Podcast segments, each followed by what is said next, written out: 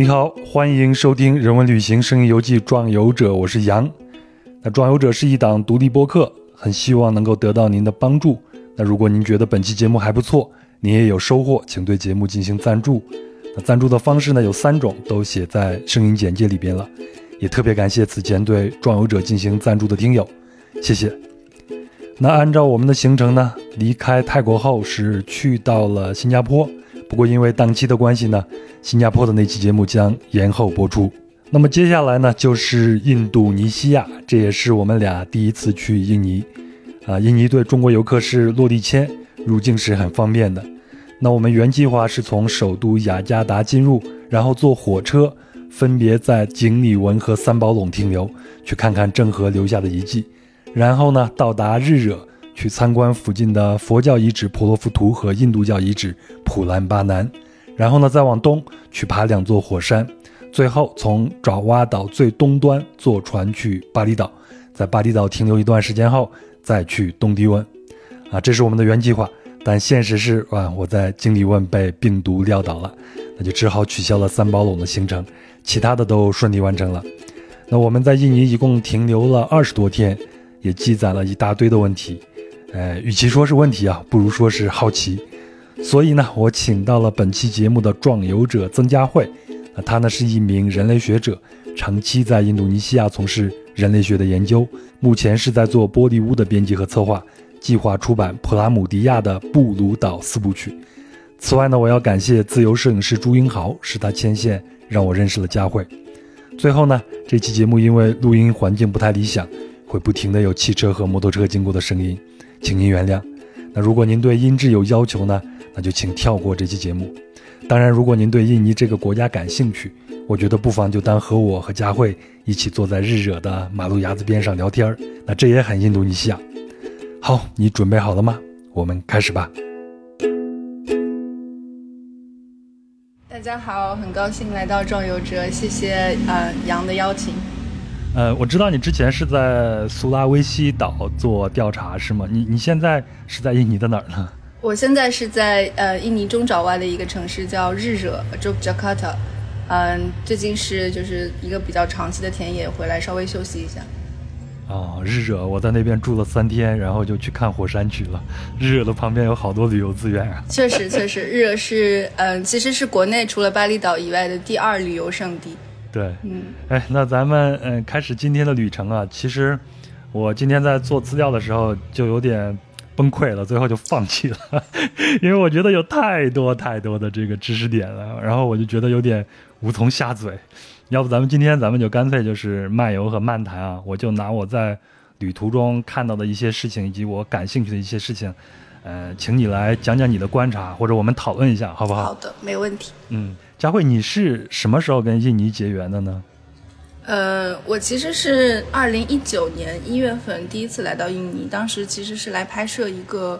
嗯，跟一九六五年印尼流亡者相关的纪录片。啊，当时其实那个行程是从北京开始的，从北京先去了欧洲，因为很多的一九六五年流亡者，他们其中有一小部分人吧，在中国，嗯。取得了政治避难，那时候是六十年代，是中国还比较支持这个东南亚共产主义革命的年代。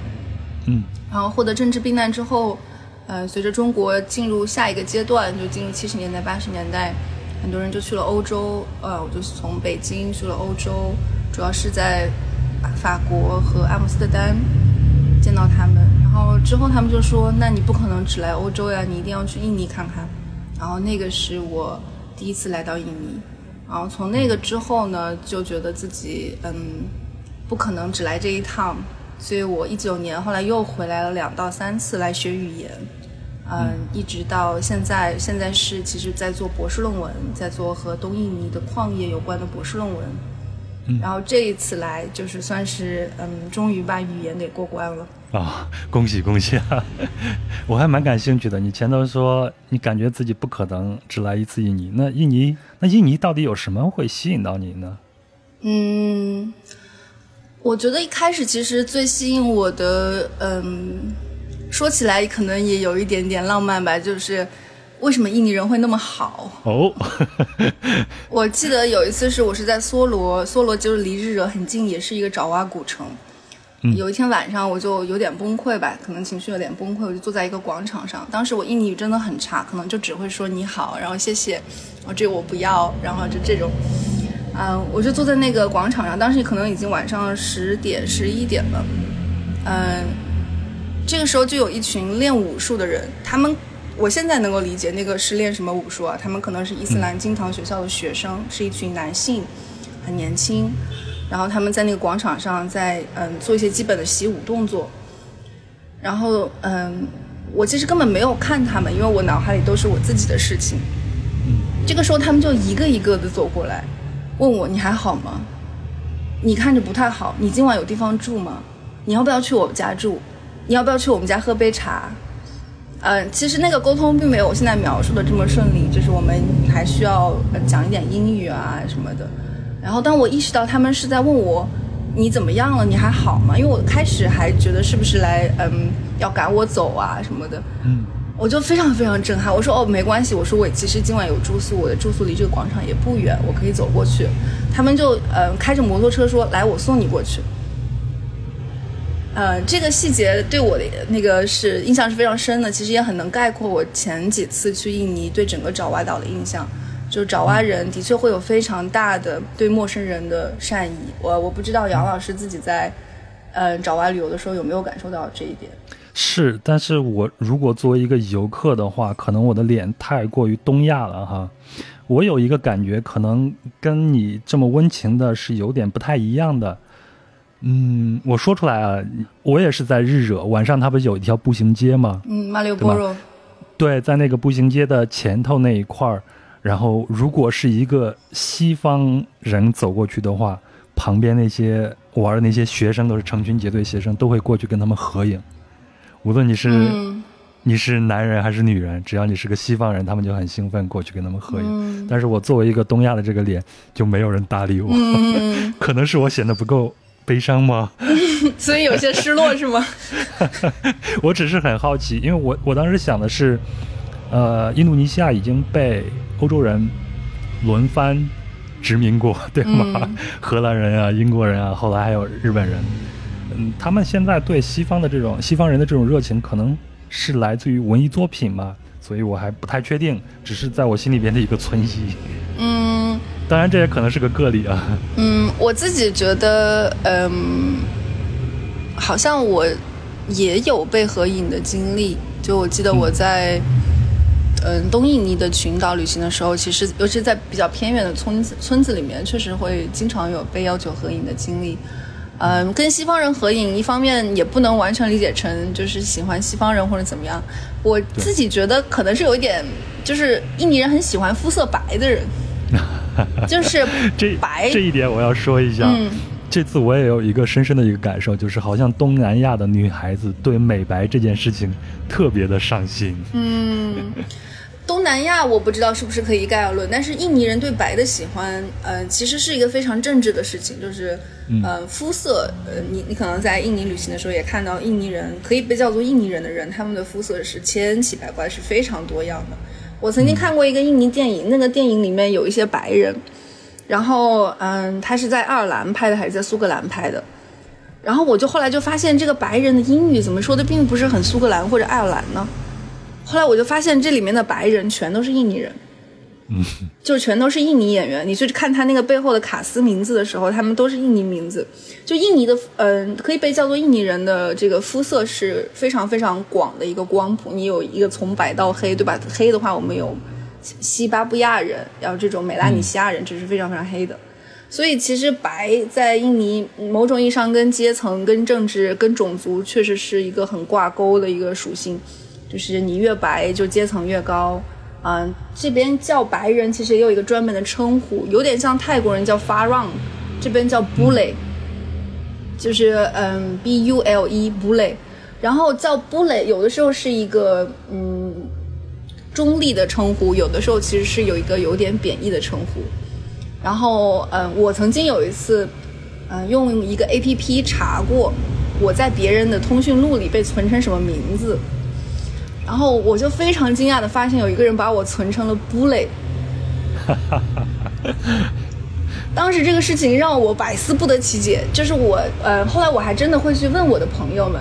我是不是一个 bully 对你们来说？嗯嗯，因为我很明显我不希望被叫成 bully 嘛，就是我不希望被看成白人，因为白人就意味着你很多东西都是就是那种优越于你的那个属性是坚不可摧的。对，嗯。我在清迈就是一个印尼朋友那得到了一个让我觉得比较安慰的说法，是他说：“我觉得你不是布雷，当你会说印尼话了之后，你就是印尼人。”哎，我最近看了一部关于印度尼西亚电影啊，就是那个《天堂门票》，茱莉亚·罗伯茨的那个电影啊，里边的呃男主角。就是一个非常白的一个印尼人，非常的帅气啊！要不这个电影也就不成立了。就正是因为他的帅气，吸引了茱莉亚·罗伯茨的女儿。但这点感觉好像有点像印度啊，对吧？嗯，就是，而且混血，就是你会看到印尼的，嗯，这种一级的影星演员或者网红当中会有非常多的混血，就是嗯，印尼和欧马来人和欧洲人的混血，或者马来人和阿拉伯人的混血，混血是嗯。基本上，你其实已经看不太出他混的是哪里了。但是这种混血，它就是非常非常吃香的，而且还有就是白。啊，咱们先聊了一会儿这个肤色的问题啊。这样，咱们既然是聊聊印度尼西亚啊，我估计啊，很多听友对印度尼西亚，包括印尼这个名字，只是一个概念。我们稍微的来讲一下。呃，首先就是这个印度尼西亚名字里边有个印度，那么印度尼西亚跟印度到底有没有什么关系呢？为什么会有这样的一个名字？其实这个我没有特别仔细的研究过，但是整个对东南亚的称呼哈，包括对嗯印尼和马来群岛的这一片土地的称呼，这种风下之地的称呼，它最早其实是被解释为在中国和印度之间。那在印尼，那很明显就是印度的嗯影响力非常非常的大，嗯，从印度教嗯之前是整个。横跨嗯爪哇岛，不只是我们现在看到的巴厘岛，之前的满者波伊时代，包括现在，其实印尼很多的伊斯兰，它其实也是从印度传过来的。嗯，印度的伊斯兰，比如说有一个叫，这可能有点敏感了，但反正就是印度也是一个伊斯兰大国。然后呃，印度不只是向印尼传了印度教，也传了伊斯兰教，包括嗯名字、姓名、语言，爪哇语有很大一部分是跟梵语非常接近的。非常非常多的呃印尼人的名字，爪哇人的名字，呃，其实看起来都是印度人的名字。还有一个令我印象非常深刻的就是印尼的这个国土面积太大了。我说国土啊，好像就不太确切，因为它确实是一个岛一个岛。就像那次，呃，在朋友圈里边，咱俩还有一个互动嘛。我说我到了，应该是我到了东帝汶。我说这应该是印度尼西亚最。东边的一个地方，因为它已经在印度洋和太平洋的交界处了。嗯，其实再往东还有，对吧？对，还有巴布亚岛。所以我后来查一下资料，好像是整个印尼全国是有，呃，一万七千五百零八个大小的岛屿，但是其中有六千多个岛屿是有有人居住的。嗯，我还看到一个说法是，直到荷兰人被赶走啊，他们也没有弄清楚印尼到底有多少个岛。可能对很多人来说，只知道，呃。爪哇岛和巴厘岛，还那还有很多很重要的岛屿，而且我相信这些岛屿上的文化应该是不太一样的，是吧？嗯，其实有多少个岛这个事情，我也觉得是一个迷思吧。嗯，因为一直都有说，就是新加坡不是从印尼进沙嘛？呃，新加坡很缺沙，这个国家很小，它需要填海，需要挖沙。呃，有多少个岛被新加坡挖空了？就是一直都有这种说法。所以印尼在两千年左右，还是两千零四年左右，就禁掉了对新加坡的这个呃，就是沙子的运输。所以其实我觉得有多少个岛，或者是，呃，具体这个数字，印尼人到现在有没有搞清楚，我觉得也不好说。因为这个岛本身它的形成其实也是此消彼长的。嗯，但是的确除了嗯刚刚讲的巴厘岛和爪哇岛以外，以外，呃，印尼还有一些非常重要的岛屿，比如说苏门答腊岛、婆罗洲。婆罗洲就是。马来西亚那边叫婆罗洲，印尼这边叫加里曼丹，然后还有苏拉维西，这是我工作的地方，是一个呃 K 字形的岛屿，还有马鲁古群岛等等等等。呃，我自己平时跑的比较多的其实就是苏拉维西岛和马鲁古岛，然后嗯，巴布亚的话，它是整个巴布亚分成了印尼的部分和巴布亚新几内亚的部分，嗯，就是你可以看到，嗯，印尼和巴布巴新的那个领土是一条笔直的线。然后嗯，一半是属于印尼的，一半是属于巴新的。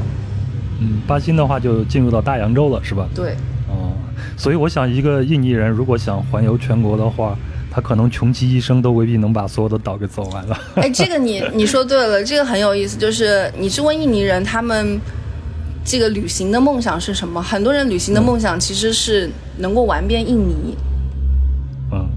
就是玩遍印尼，因为对他们来说，印尼不像一个国家，印尼像一个大世界。嗯，而且的确是这样。当你去到不同的岛的时候，你看到的东西，可能你们还在说一样的语言，还在吃一样的 s a m b a k o 就还在吃一样的银多拉面这种。但事实上，嗯，其实整个文化、族群、宗教、语言已经发生了很大的变化。所以你能看到不同，又能看到相同。所以对印尼人来说，呃，比如说对爪哇人来说，我能够去一个别的岛看看，对他们来说也是非常开心的事情。呃，所以你刚才说这个宗教啊，这点也是我比较感兴趣的一点。我大概梳理了一下，如果有错的话，你给我补充一下。就是应该是从七世纪以后，呃，先是印度商人，然后他们带着学者，然后把印度教和佛教就传入了苏门答腊，然后再往南到了爪哇岛。那现在去爪哇岛中部，也就是在日惹的这个附近，就有世界上最大这个佛寺婆罗浮屠嘛。那我去日惹主要也是为了看这个，应该是九世纪建成的。同时呢，也有这个印度教的巴兰班南的这个寺庙群，也就在这个婆罗浮屠的附近。然后下一波就是穆斯林，好像呃应该是来自于南亚、华南和中东。那来自华南的应该就是呃郑和带过去的，所以我在雅加达的博物馆里边能看到郑和的这个形象，在整个印尼也是一个很大的一个文化符号。嗯，然后呢？呃，因为他们都是要做贸易嘛，那共同的宗教可能就是他们的一个所谓的润滑剂，所以呃，印尼印尼岛上这些商人可能就是最早接受伊斯兰教的一群人，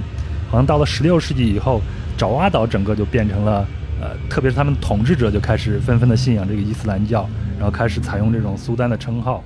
啊，只有这个巴厘岛是现在还保留这个印度教的这个风俗。再接下来应该就是荷兰人还有葡萄牙人，就因为这个香料就过来了，开始了长达三百年的这个殖民统治。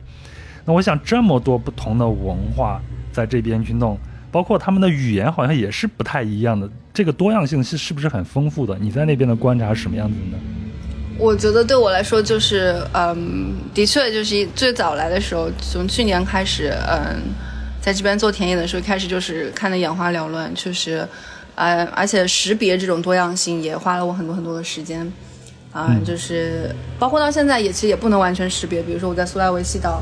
嗯，苏拉维西岛是一个省就有五十几种方言、五十几种语言的地方，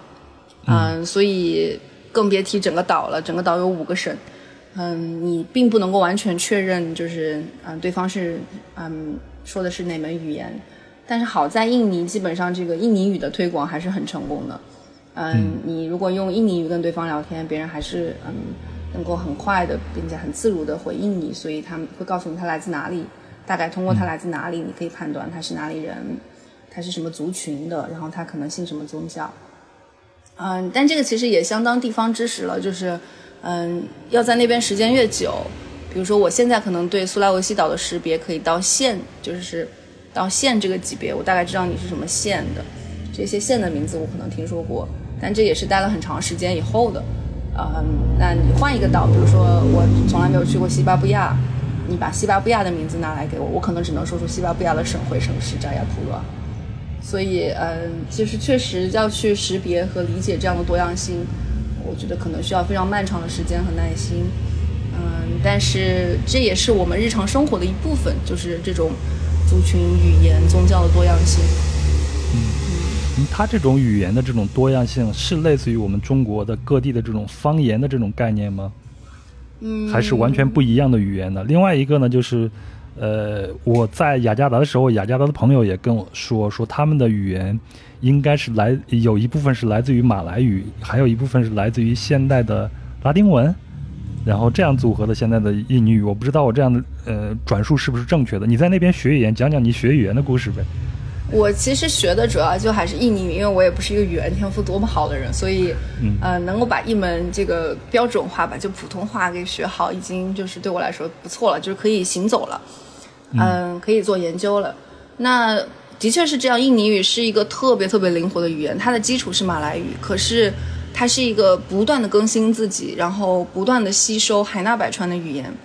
嗯，它有非常多的荷兰语的词，有葡萄牙语的词，然后现在因为受英文世界的影响很大，也有很多英语的词。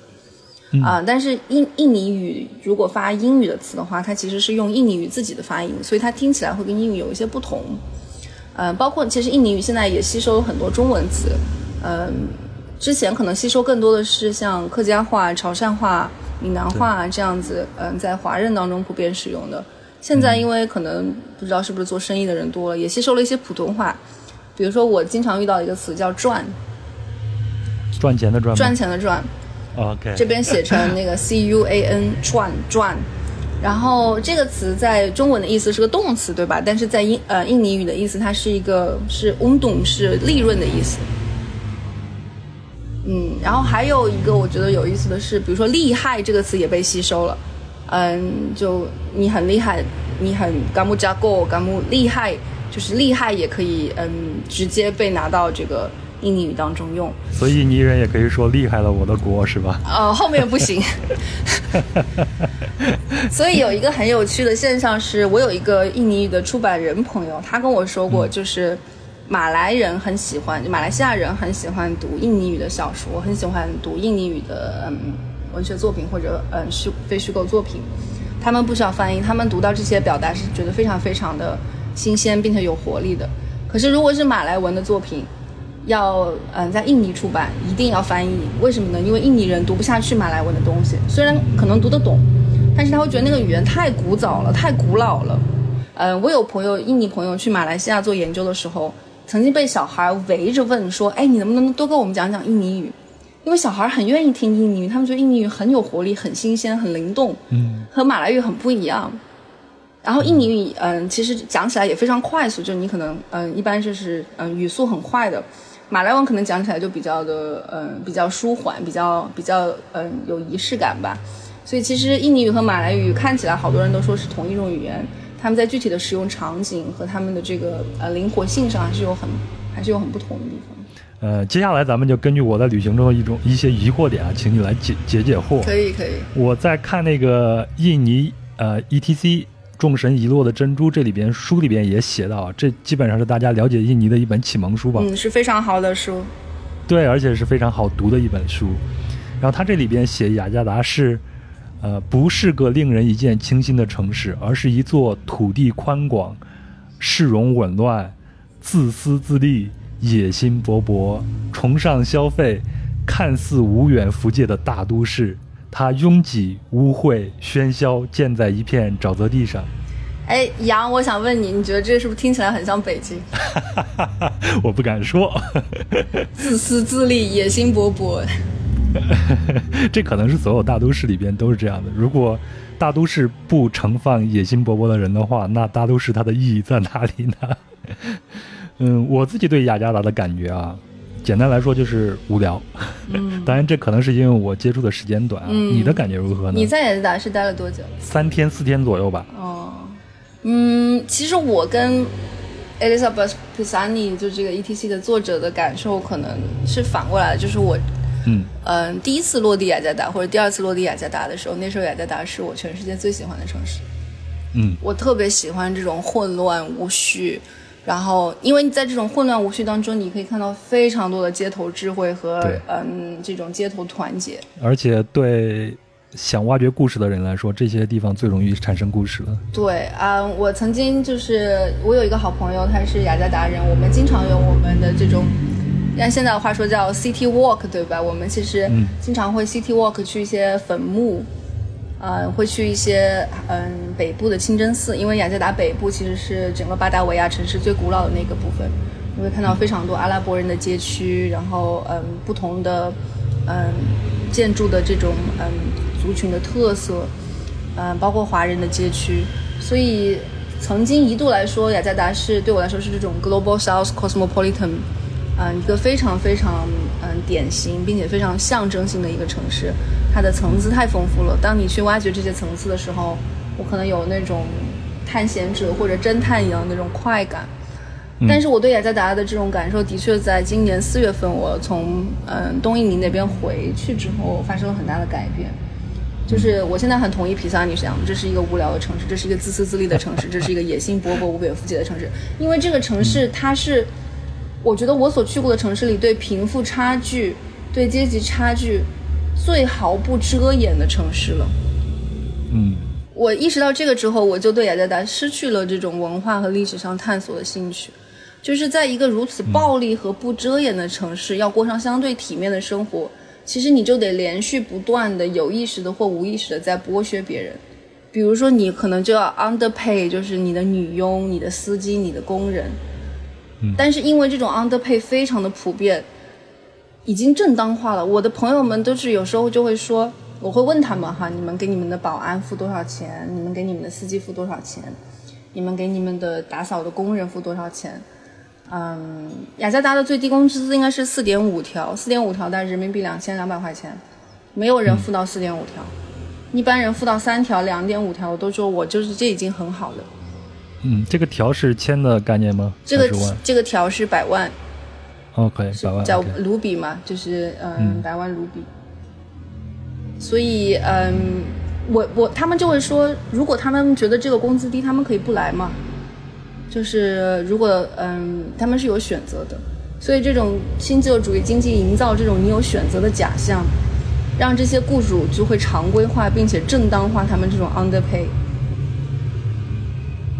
这就是雅加达的生活，就是嗯，我现在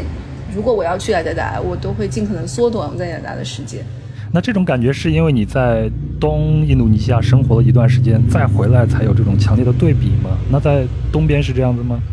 在东边，因为我大部分是生活在工业区和村子哈，这种感觉确实不强烈，不是说嗯一个中国人就配着一个女佣、一个工人、一个司机这种这种配备，嗯，但是我可能是的确是去了东印尼之后，我觉得我也成为了那些工人的一部分，我也成为了那些女佣的一部分，我更能够想象和理解他们的生活世界之后，我再回到雅加达，我认为这样的，嗯，系统性的剥削或者系统性的这种，嗯，固化着这种差异的这种，嗯，支付是我不能理解和不能接受的。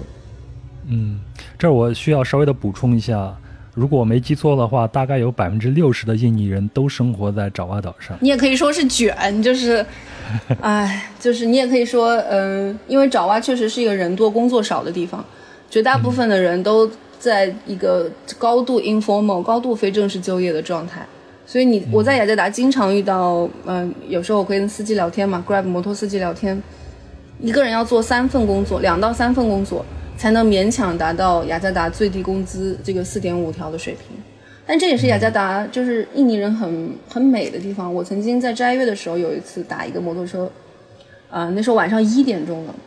我回家，然后我就问他说：“哎，你怎么一点钟还在外面干活呢？你怎么还不回家呢？”然后他当时因为我是去朋友的小区，那个小区可能比较高档，他一开方面就是有点惊讶，说：“哎，去这个小区的人还跟我聊天。”他就跟我滔滔不绝开始说他的生活，一直到后来我们就在路边站了一个小时，把他的生活可说清楚了。他就是要打三份工，两到三份工，然后下午是在一个嗯那种酒吧一样的地方洗盘子，然后晚上等这个酒吧关门了才出来跑这个 Grab，嗯，因为那个时候是斋月嘛，就是白天这个日出日落之前都不能吃饭，所以他一般都是跑到晚上三点钟等待这个撒户，撒户就是你起就是天亮之前的第一顿饭，等到这个撒户的时间到了就回去吃饭，吃完饭就开始睡觉。然后睡到那个下午大概呃睡到中午大概十一点左右，准备去上下午那个班。我就说，哎，那你那个晚上下完班之后，你可以去清真寺领一份饭哈，就是那个因为现在斋月期间会有非常多的人发饭。嗯，他就说，呃，我从来不去清真寺领饭。我说为什么不去呢？他说，我觉得有比更需要他们的人。然后我当时就觉得，天呐，就是你都做两到三份工，才能刚刚够上一个雅加达最低的工资收入，在我们看来，就是你可能就是非常需要对去领这份饭的人。可是你看到的确实还是有比我更需要的人。然后他是说，你看我有手有脚，我还年轻，我还有一辆自己的摩托车，我已经是非常幸运的了。我还可以自己去挣钱找工作，我我非常同意他的说法，的确有比他更需要的人。所以一方面财富往上看是深不见底的，贫穷往下看也是深不见底的。然后这个就是雅加达，两边都是深渊。唉，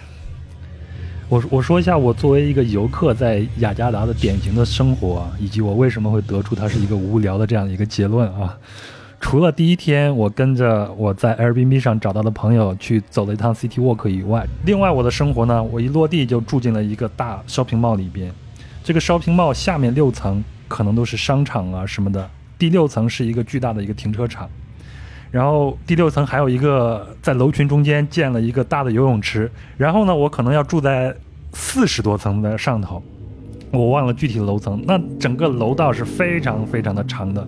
我进入到那个楼道以后，我就想起来我以前看的印尼的一个。火遍全球的动作电影叫做《突袭》吧，应该是那里边那个场景，它就是一层楼一层楼往上面打，这是怎么来的？原来就是他们现实生活中存在的这种公寓楼。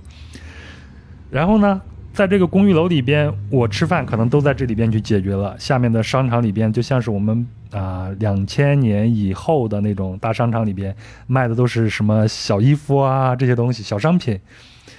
嗯，然后我要出行的话，必须得靠打车，因为基本上是没有公共交通，而且路面上是对行人是非常不友好的。这个后面我们可能会聊到。然后我要想出去的话，我唯一可以去的地方，除了我已经走过那些景点以外，唯一可以去的地方就是 shopping mall。嗯。然后我感觉 shopping mall 就是我在这个城市里边的一个。呃，绿洲一样，我可以从我住的这个不是很好的 shopping mall 到一个城中心非常好的 shopping mall 里边，到了那里边，我才能看到一个国际化大都市应该有的所有的一些东西，能够满足我在北京或者在上海这些消费的欲望，都能在那里边满足。我那个雅加达朋友也说，他他告诉我说，雅加达可能是世界上拥有最多 shopping mall 的一个地方。我不太确信他这句话，我在 Google 上搜了一下，有一种说法说是。伊斯坦布尔市，但是接下来就是雅加达，具体哪个多我就不知道。然后我这个朋友跟我说，说雅加达最大的文化就是 shopping mall 文化，而且雅加达是一个非常无聊的一个城市。嗯，我觉得是一个很敏锐的观察，就是嗯，我也不知道雅加达是不是拥有全世界最多的 shopping mall，这个对我也是一个新知。呃，但其实木偶文化在东南亚大城市或者这种发展中国家的这种省省会、这种大都市，其实还蛮常见的。呃，我刚去了一趟曼谷嘛，那曼谷的那个 shopping mall 也是很夸张的，那个市中心的曼曼曼谷的那个 shopping mall 是互相咬合的，它像迷宫一样，它是一个 mall 还没出你就进了另一个 mall，和那个就是简直是像城市中心的一条大虫。走进去就像被吃了一样。我当时跟一个本地朋友一起，我们俩都走不出来。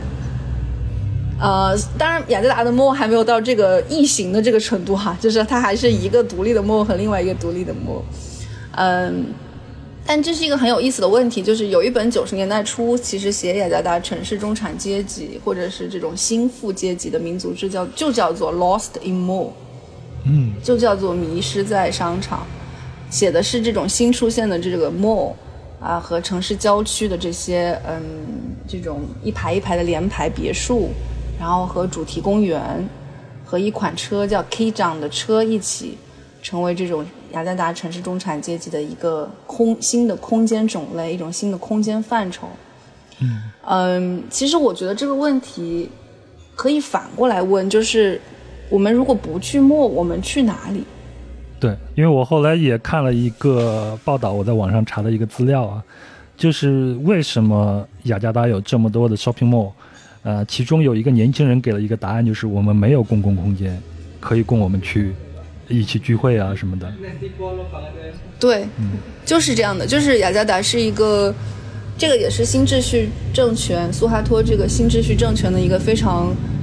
嗯，深深刻的遗产，一直到现在也是在我们的生活当中，就是私有化，一切都被私有化的非常的严重，一切应该成为公共品，应该成为，呃，应该是由政府或者是应该由，呃，社会组织提供的公共品都被私有化的很严重，这个在空间上就很明显。为什么你会有感觉这个 mall 是这个城市生活中的绿洲？因为 mall 可能是这些私有化的这些空间里面最公共的一个。对我，而且我就看那篇报道里边说，他说帽在整个雅加达的人群里边，他实现他抹平了阶级差，就是你什么样阶级的人都可以进入到里边去。而且如果呃，他特意提到了有很多的穷人可能没有那种非常好的鞋子进到那个帽里边，但是有的商场他会给你提供一个。啊，借你一双鞋子，这就让我想起我以前去首都剧院去看话剧，那天我就穿了一个拖鞋，不知死活，结果被门口的保安给拦下来说，你必须要去换一双正式的鞋，如果你没有的话，旁边我们可以借你一双老北京布鞋，你穿上。嗯，所以就很多穷人就通过这种换一双鞋子就可以进到一个高档商场，而且对很多的女士来说，也是这个报道里边写到，女士会认为我进入到这个 shopping mall 里边，我就实现了穿衣自由。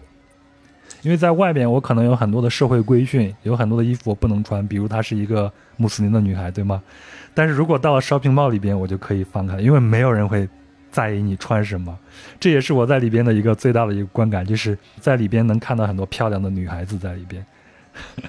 嗯，后者我打一个怀疑哈，我不认为这个穿衣自由去墨就实现。难道你就是在外面戴头巾，在里面就不戴头巾了吗？我觉得这个不太可能。啊，但是。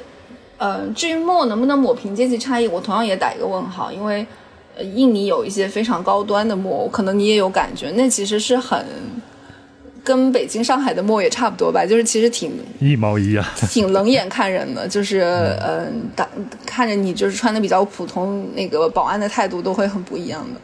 嗯，所以我不觉得墨它能够起到一些这么美好的作用，但是它可能的确。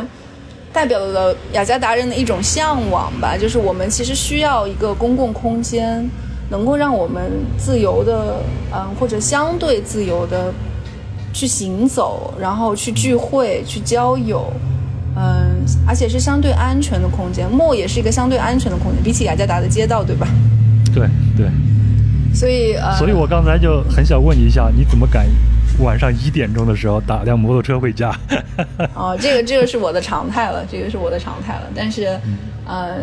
不推荐哈，因为我曾经晚上十二点在大街上被抢过手机，所以不推荐午夜打摩托车，确实不推荐。嗯，当然被抢手机这个事儿也让我对雅加达的私有化是有一定的反思的。但是就像你说的，就是回到刚刚你开头的这句伊丽莎白说的“自私自利”。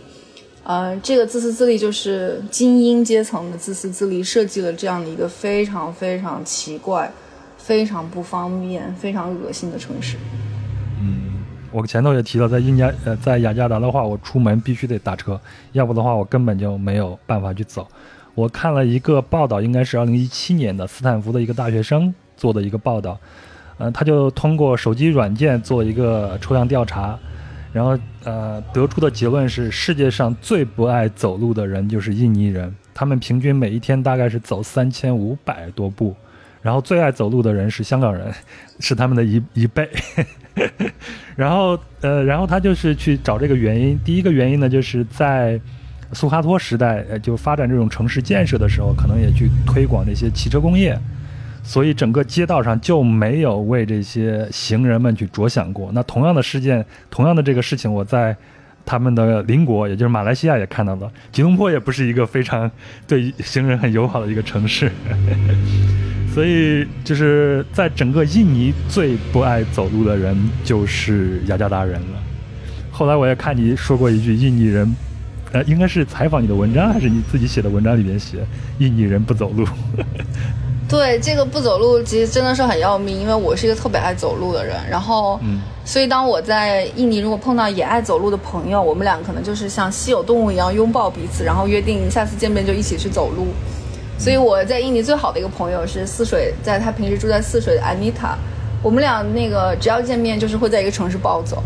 但是雅加达这样的城市，或者不只是雅加达，说实话，就绝大部分印尼城市，对于这种爱走路的人来说，简直就是一个。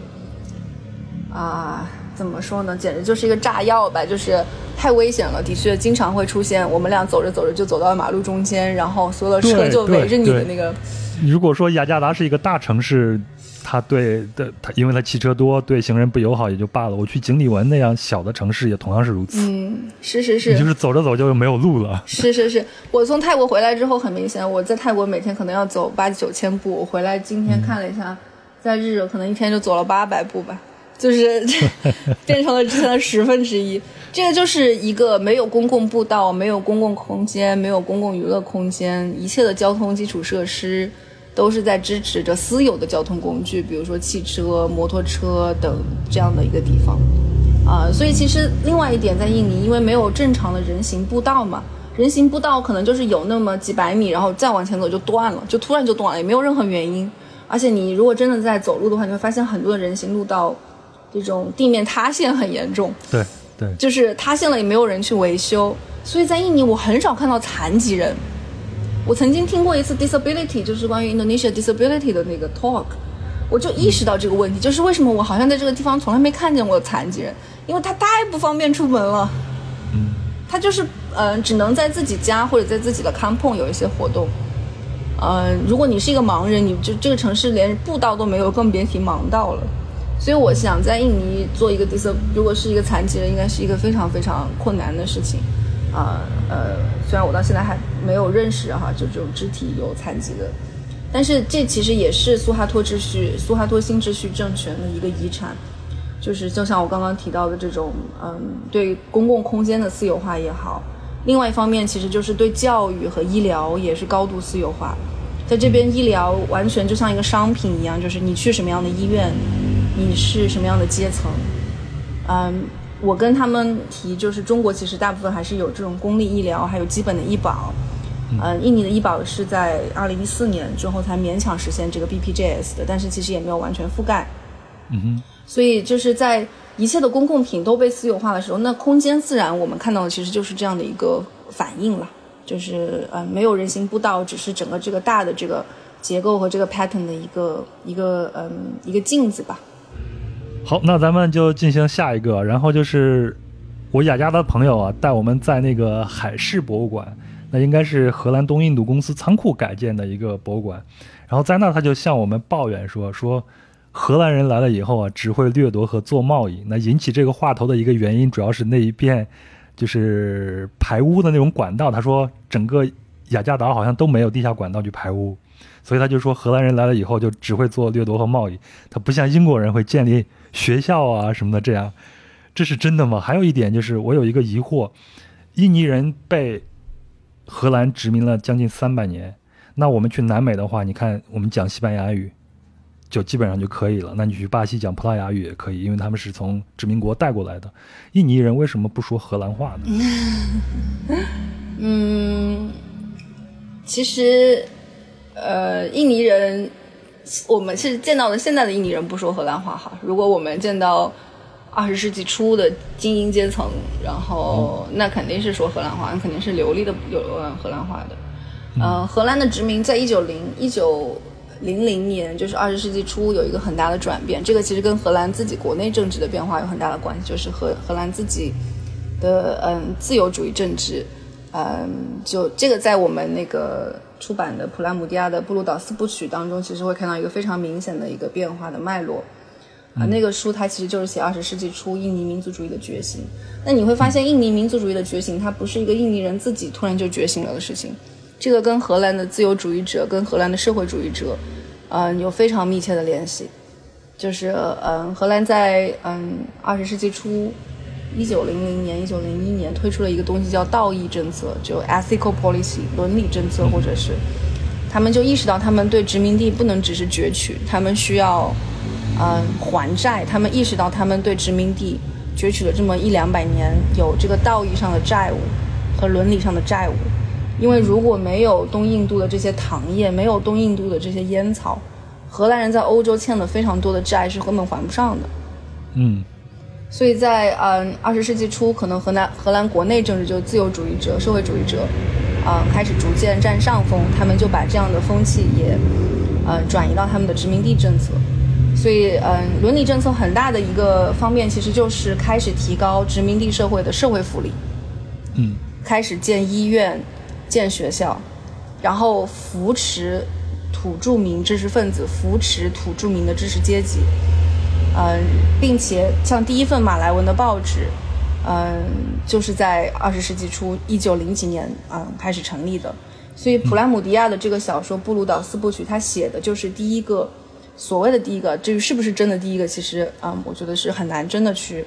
嗯去确认的，但是。第一个土著民的记者，他就是会说流利的荷兰话，会说流利的马来语，会说爪哇语，啊，会会说英语，嗯，也自己想要学日语，呃，你可以看到那个时候的知识分子是非常世界主义的，真的是就是因为这个，呃，殖民地本身也是一个大都会嘛，嗯，所以嗯，很难说就是哪个殖民者更好哈，就是荷兰人和英国人哪个殖民，我觉得这也是一个非常后殖民的这个心态，本身也也值得讨论，但是。呃，荷兰人在呃一九零零年、一九零一年之后的殖民地政策确实有这么大的一个转变，所以呃，慢慢的，嗯，这些土著民知识分子起来之后，嗯，爪哇知识分子起来之后，嗯，意识到他们面对的是一个什么样的社会，意识到他们和荷兰是一种什么样的关系，所以慢慢的，一九二零年，嗯，苏加诺，嗯，第一批民族主义者，第一批这种 nationalist 就慢慢出现了。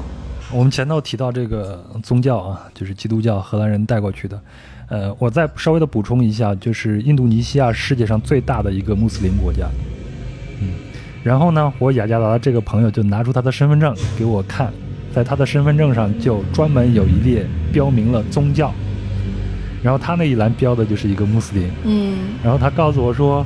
呃，他们是有六大宗教，对吧？就是伊斯兰、佛教、印度教、基督教、天主教，还有一个很有意思是儒教。嗯，Confucius。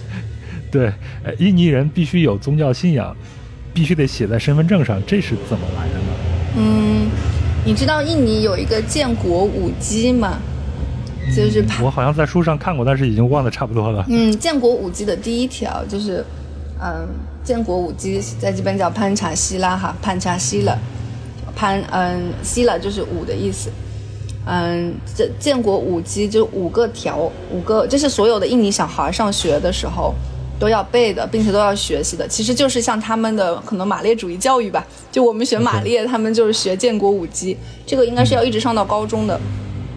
然后建国舞姬的第一条叫格杜哈南扬马哈埃萨。意思就是信神，嗯，所以做印尼人就是必须要有宗教信仰。如果你没有宗教信仰的话，呃，对于印尼人来说，你可能就不是人。所以每一个人都必须得选择一个自己的宗教信仰，是吗？对，所以我其实就，嗯，一九年的时候，我也会被问到哈，就是嘎木阿嘎玛阿巴，你的宗教信仰是什么？对，嗯，嗯，我当时非常年少无知，我就会说。嗯，可能还没有哈。如果我这么说的话，其实，嗯，我曾经遇到过一个情况，是我看到那个印尼人倒吸了一口凉气，就是意思就是，难道你是个无神论者吗？就是人怎么可以没有信仰？对，人怎么可以没有信仰？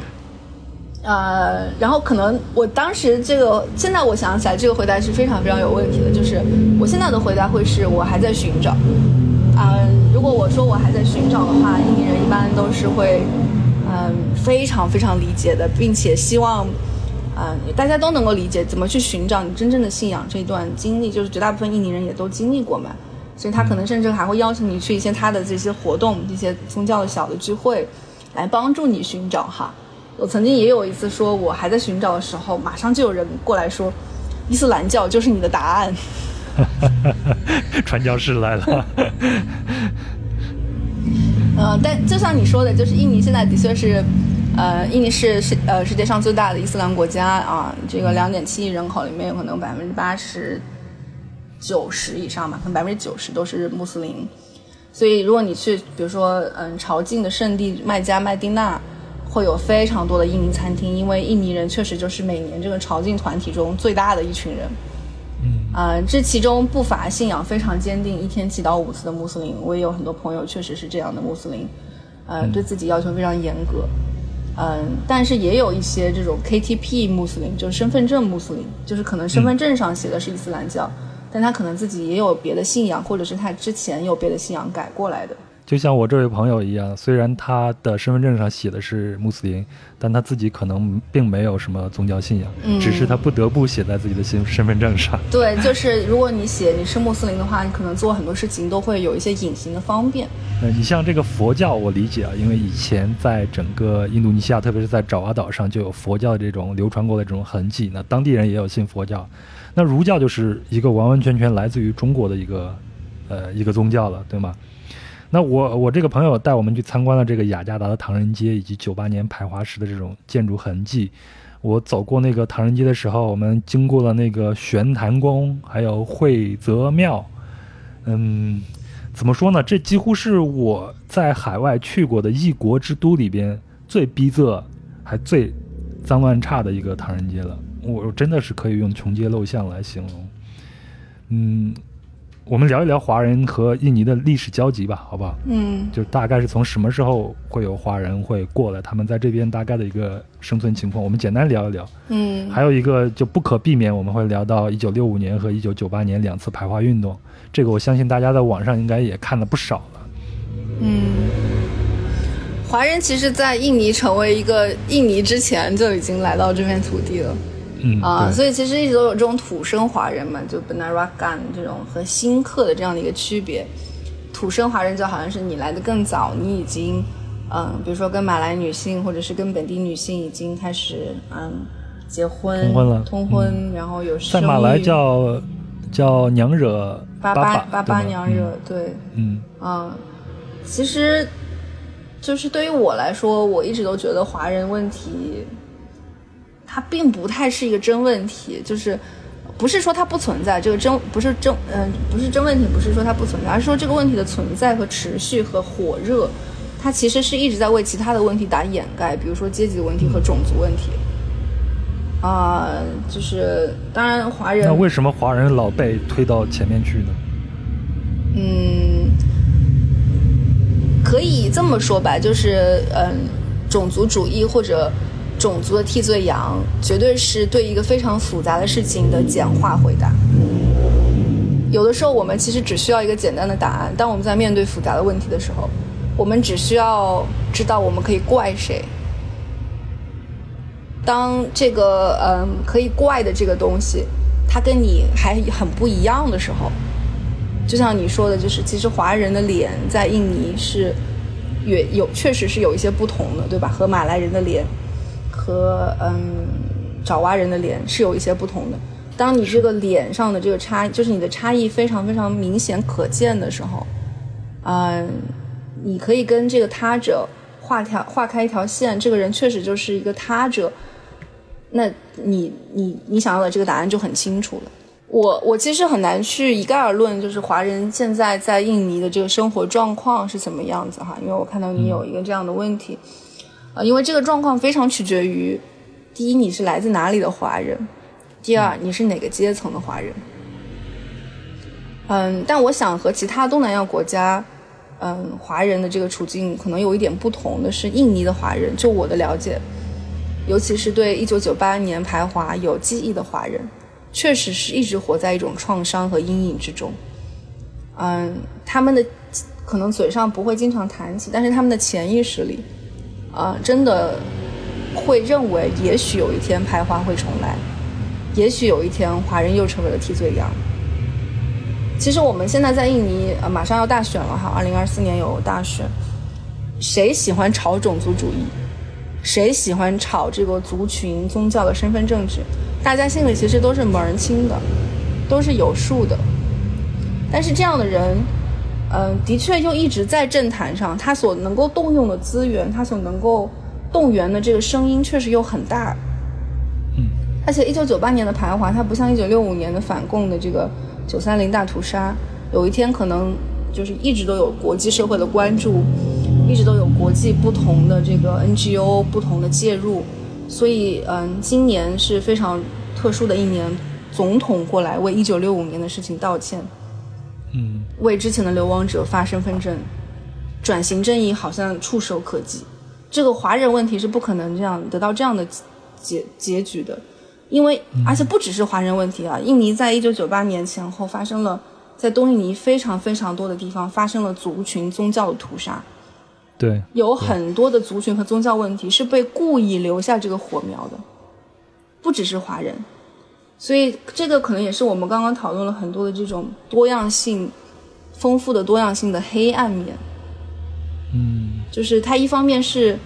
我们可能刚刚聊了很多很很美好的东西哈，你可以和你的嗯来自基督教的、来自西巴布亚的这些人成为朋友，你可以认识到世界的丰富。这是它的明亮面，但是它如何在大选的时候，在人们有这样的政治需求的时候，被动员成一个啊政治替罪羊，这是它的黑暗面。哎，说到这个这个政治替罪羊啊，我我如果我用一个非常简单粗暴的这种说法来来解释一下啊，六五年应该是在反共。呃，所以就是很多的华人就遭殃了。那九八年的时候，可能就是经济危机，然后又把这个华人这个族群推到前头。我看到了一个资料上写，这是，呃，这应该是澳大利亚做的一个研究，说华侨人口占印尼总数的百分之三十五，但拥有财富却比这个整个印尼人要多得多。所以往往就会华侨人口绝对没有占到印尼的百分之三十五，应该是不到百分之三和百分之四。百分之三点五，我忘念了一个点。OK。所以当社会上一有动荡的时候，就会把华人推到前头去做这个替罪羊。还有一点呢，就是我个人的感受，包括我在唐人街溜达，包括后来碰见的一些华人啊，包括去吃一些老的那种呃中国餐厅的时候，你会发现他们基本上都不会去讲华语了。而且他们的名字也都变了，也不再是传统那种华人的这个名字了。这可能从六五年的时候就有了。我记得以前他们还有华人学校，对吧？确实，这个也是苏哈托的干的好事儿呗。就是，呃，他对华人问题的这个，就是所谓的马萨拉钦呢，哈，华人问题，他对这个华人问题的这个解决方法，就是一个特别文化上的解决方法，就是说，嗯，把你的名字给换掉，然后把你的。把你的这个语言给抹掉，然后你就嗯一种在文化上和语言上你都没有这样的根基了，那么你们就自然而然的必须被容容纳进，就是被同化。他们用的这个词是同化，呃阿阿西米拉西啊，被同化进这个印尼人啊。这其实也可以提到一个我还蛮喜欢的一个一个印尼的华裔艺术家，他叫 F.X. Hasono，他是比较罕见的一个嗯。一直在探讨华人问题的一个华裔艺术家，其实也有一些华裔艺术家在做自己的作品，但是他不探讨这个，不探讨他的这个身份问题。这个我很喜欢的作品叫《Writing in the Rain》，就是在雨中写字。他这个作品就是一个视频作品，然后，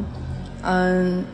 他在一个玻璃上用毛笔写下他的中文名字。哦。然后一直都有水冲下来。所以他的这个毛笔写的这个字就不断的被水冲刷，嗯，就一直都看不清他到底写的是什么，嗯，这其实就是有一点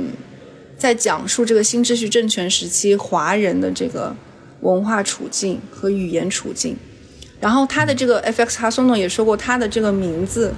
是他唯一会写的中文字。然后他唯一会写的这个中文字就一直被这个雨给冲掉，给冲掉，给冲掉，是一个嗯一个一个表演，一个行为表演作品，然后呃不断的重复。嗯，其实说实话，F.X. 卡索诺已经比我认识大部分华人好了，他还能够写自己的就中文名字。对对，我认识的，所以普遍情况下是都不会再写中国字，甚至都没有自己的中国名字了，是吗？呃，据我所知是。很多人确实还有，但是他们不 care，他们认为那个名字，可会不会有点像中国人有个英文名字一样？就是其实你不会 care 你的英文名字叫什么，对吧？我可以叫，嗯，我可以叫 Luna，我也可以叫安娜，就是我并不是很在乎那个名字到底是什么，它并不是我的真名。嗯，所以就是嗯，回到刚刚讲啊，就是苏哈托对这个华人问题的解决是一个非常文化上的这种。强制同化和语言上的强制同化，你会发现，嗯，印尼的华人确实现在如果是九零后这一代，其实融合的相当好，他们就不会再有身份认同的这样一个困扰了。其实仍然有，都，嗯，他们困扰他们的是什么呢？就是他们还是很清楚的知道自己是华人，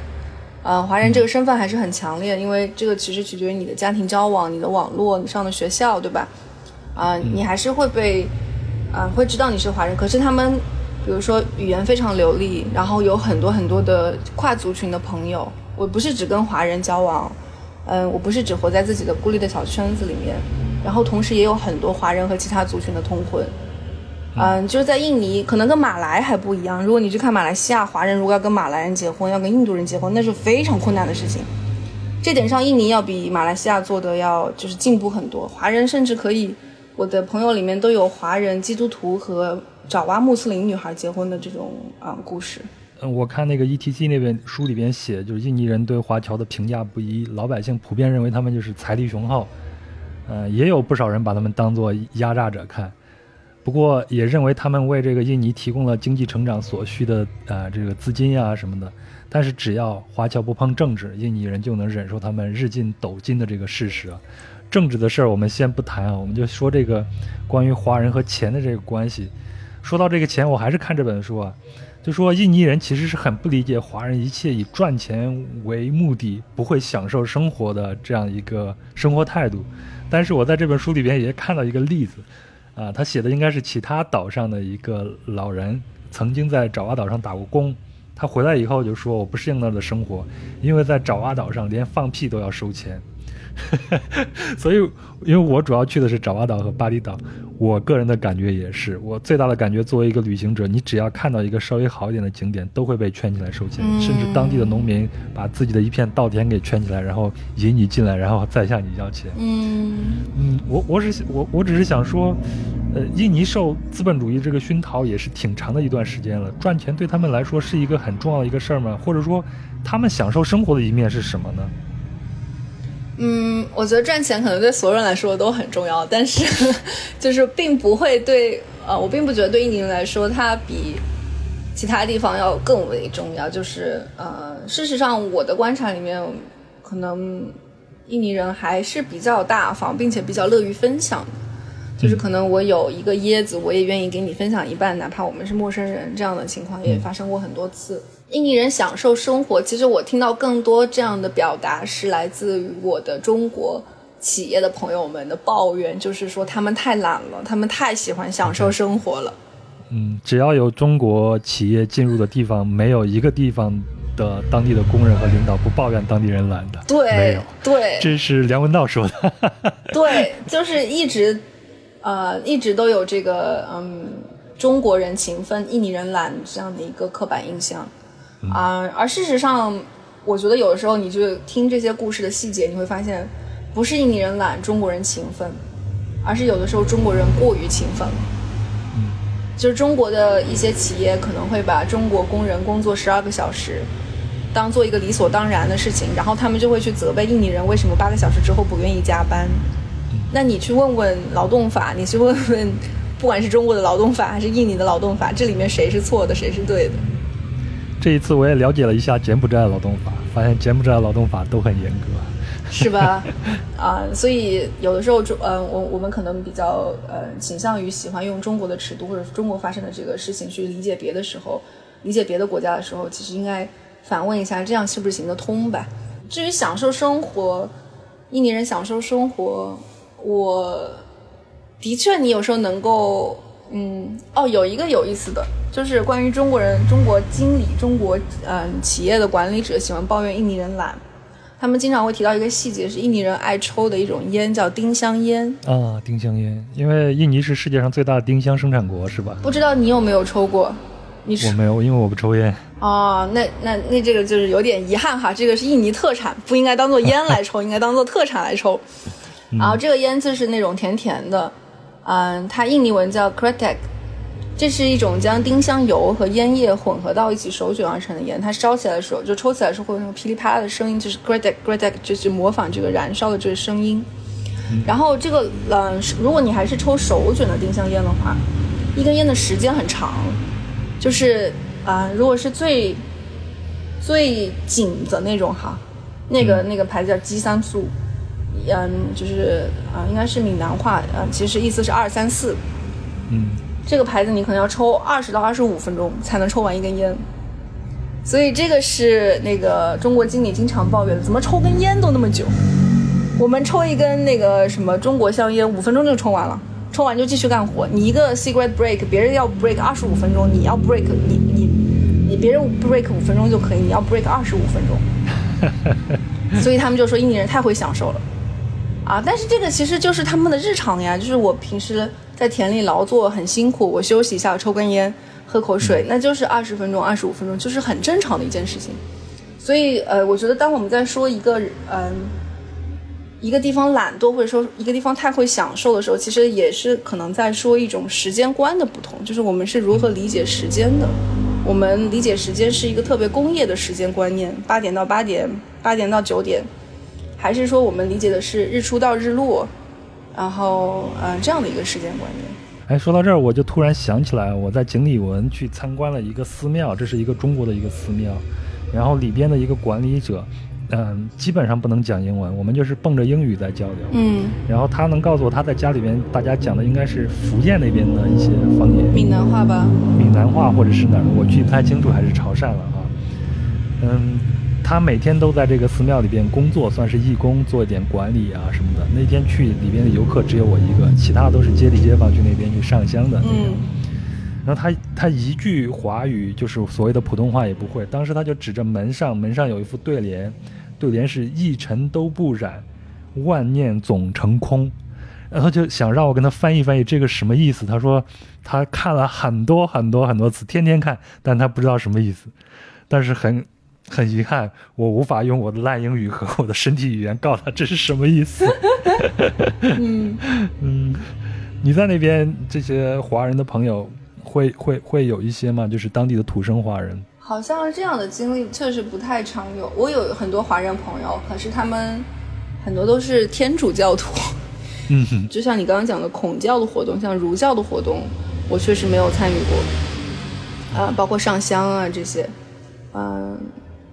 我觉得整体上来说，可能老华人对于中华文化的兴趣还是大一点吧。就是可能老华人。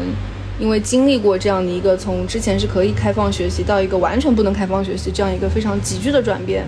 嗯，而且你像现在，嗯，刚刚提到孔教，其实也可以补充一下，为什么会有孔教这个东西？因为中国都很难说，只有可能只有山东有孔教吧。就是这个我也不确定了，对吧？儒儒，所以我看见儒教的话，我也很诧异。儒家为什么能够成为一个宗教呢？我觉得这是一个很奇怪的事情。但是它其实，在印尼，我的理解是，嗯，它是一个给华人一个口子，就是给华人一个选择。嗯，这是二零零一年古斯杜上台之后，古斯杜是一个只做了一年多的一个副总统，但是他是他是一个伊斯兰的嗯大阿訇。但是他其实也是有史以来可能最自由的一个伊斯兰大阿訇，嗯，在他的任内，华人能够庆祝新年，华人能够有自己的学校，华人能够有自己的宗教，嗯，事实上是他做的，嗯，在他很短的这一年多的时间内，打开了巨大的这种给华人，嗯，有自己的一片文化空间、社会空间，嗯，所以华人非常感念他的，就是这个。他是一个半瞎的一个状态，是一个半盲的状态，而且整个当总统期间都是有点跌跌撞撞的。后来好像是因为贪腐被人被人那个嗯弄下去的，但是嗯，他对他的整个民间对他的记忆、对他的印象也是非常非常好的。就是这个也可以回到我们之前可能短暂提到但没有仔细展开的这个印尼伊斯兰。如果说这个嗯。说到古斯杜，古斯杜可能就是一个印尼伊斯兰的标志性人物，一个象征性人物。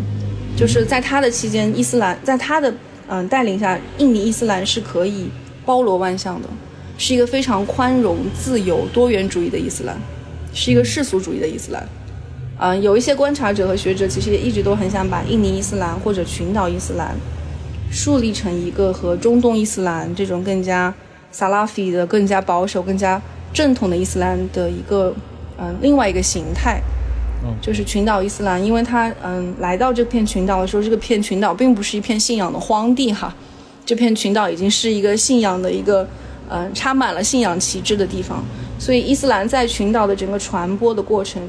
嗯，本身它也跟本地的信仰有非常多的融合，不只是在爪哇岛、在苏拉维西岛、在加里曼丹岛，嗯，在别的地方都能看到这样的这样的融合的痕迹。那呃，我之前看新闻啊，大概是。十年前左右，Lady Gaga 要去雅加达演出，然后就被伊斯兰啊，被雅加达这些穆斯林团体给抵制。嗯嗯，那在他的邻国，包括在马来西亚，我当地的这种华人朋友也说，他们比较担心这个国家的进一步伊斯兰化，所以很多啊有远见的这些呃马来西亚华人朋友都移民到其他的国家了。在印尼国内会有一些这样的担心吗？你说的这个有远见的，我听起来怎么就是富裕的？啊，我觉得这个不是一个问题，在印尼和马来西亚，就是，嗯，在因为在马来西亚，伊斯兰化等于马来化，嗯，嗯，它是和这个种族和这个族群政治是紧密的绑在一起的，所以其实问题并不是伊斯兰化本身，因为伊斯兰教是一个很美丽、很和平、很与人为善的宗教，而且正常的宗教交流其实本身也是流动的，对吧？我觉得就是，嗯，问题可能不是为什么我们要去警惕伊斯兰化。啊，可能要去问的是是什么样的伊斯兰化？那那其实，在印尼的话，其实印尼华人也不都是佛教徒或者儒教徒或者基督徒，也有数量非常大的华人穆斯林，所以确实不能一概而论去说华人会不会担心。明白。然后呢，我们接到你前头那个话题啊，就关于这个工作以及说呃印尼人太懒的这些抱怨。我看了你自己写的一篇文章，你说我越了解印尼，就越觉得我无法成为真正的印尼人，我太中国了。这个中国是画双引号的。比如我好像还是很喜欢工作，不太可以每天无所事事。呃，然后呢，在印尼百分之七十的工作都是非正式就业。什么是非正式就业呢？我现在可能会对这句话有一个就是更加详细的展开，就是。我很喜欢我的工作的前提是我的工作基本上是我在目前来说哈，到现在为止基本上还是在做我自己选择的工作，嗯所以我就说实话，这是一个特别的特权的表达，因为我可以去挑选我喜欢做什么样的工作和嗯，并且我一直付出付出努力付出时间，但是并不是所有人都能够有这样的机会去挑选我想做我喜喜欢做的工作，所以这个我必须反思一下，就并不是嗯太中国或者太印尼哈。另外一方面说，印尼就是，的确大部分的工作并不是是没有雇主的嘛，是没有一个公司，你去给一个公司打工，或者是你去给一个政府打工。那非正式的就业很多时候是打零工，我今天去你那里打几天，我今天给我自己安排一个工作，比如说我去卖烧麦，啊，或者是我去卖这个牛肉丸，我去卖几天。是这样的，大部分的呃，或者是我去开摩托车，开这个嗯嗯送快递，就这样的工作是这种非正式就业的工作，嗯是常态。这个其实我也想展开一句，就是我们可能前几年有一个很大的对这个 precarity，对这个非正式就业、不稳定就业，对这种嗯的 precariat，嗯的讨论。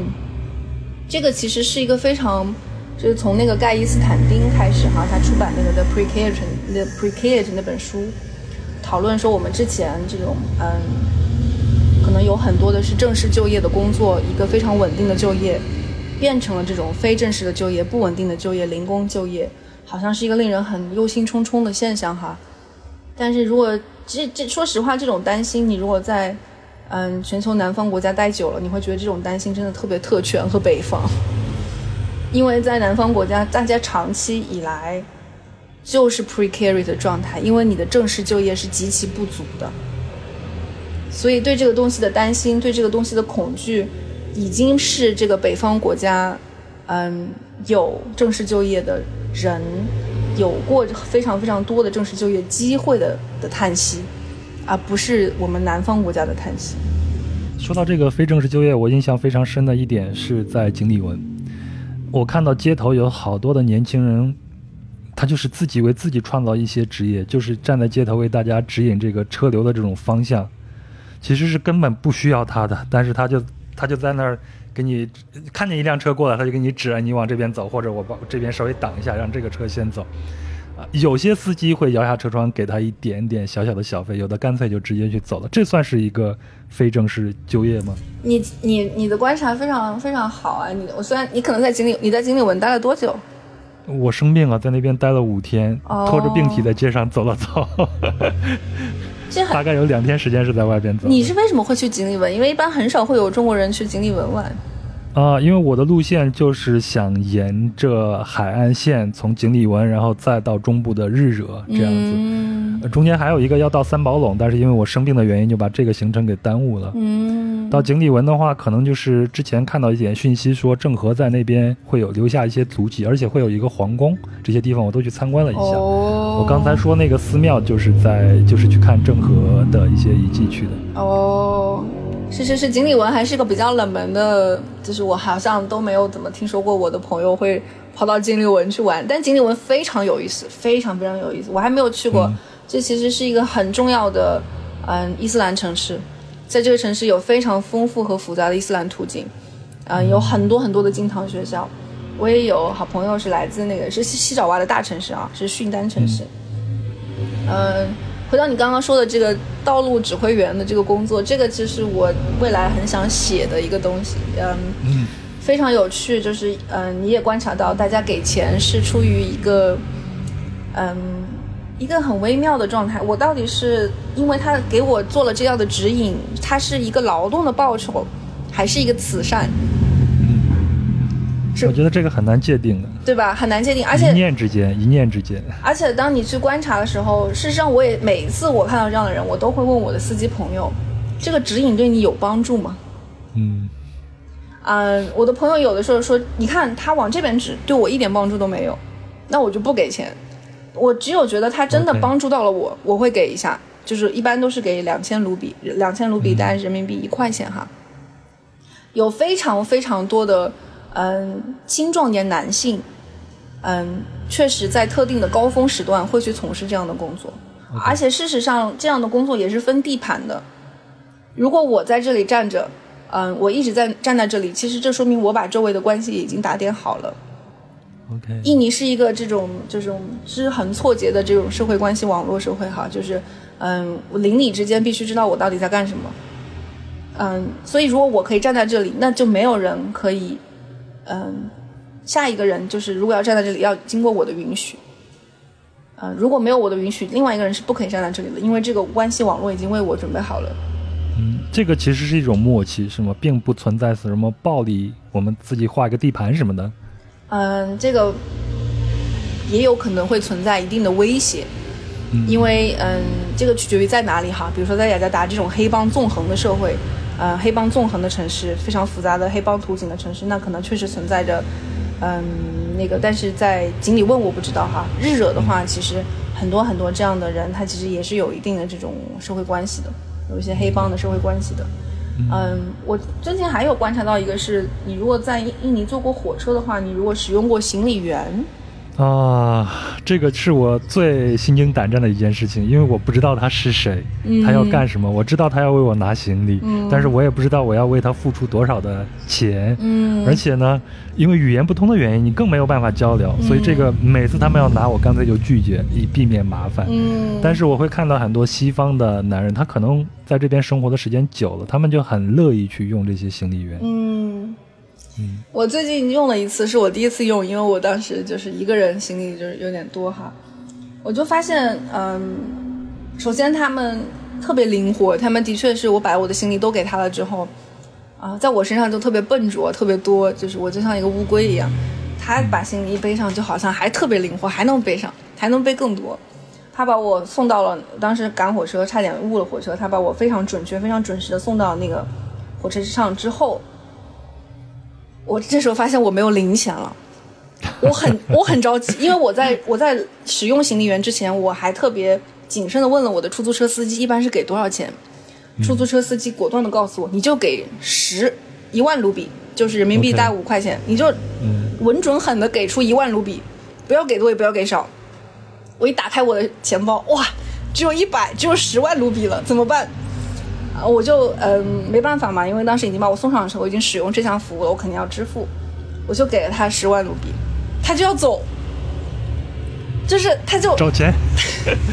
他就拿着我的十万卢比要走，我当时就惊了，我说咦，我说这个大哥这个没有找钱吗？啊，他好像也很惊讶，就是怎么还有人问他要找钱？嗯，这时候他就掏出了他那个钱，嗯，裤口袋里的所有的钱，掏给我看。好像只有三张，三张钞票还是四张钞票，就是一万的、两万的、五万，